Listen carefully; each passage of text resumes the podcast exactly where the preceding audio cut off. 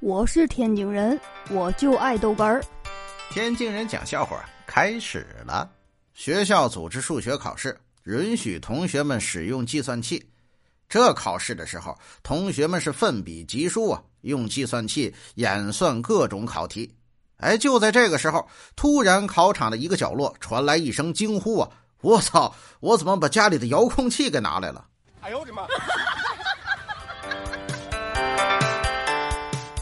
哎，师傅，你教我分身术吧。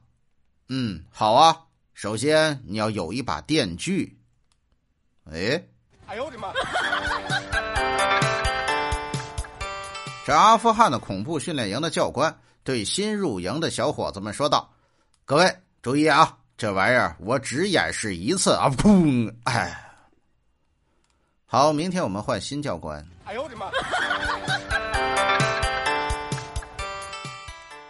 哎，现在这越来越少有人在旅游的时候刻上某某某到此一游了。你说是不是？这国民素质提高了？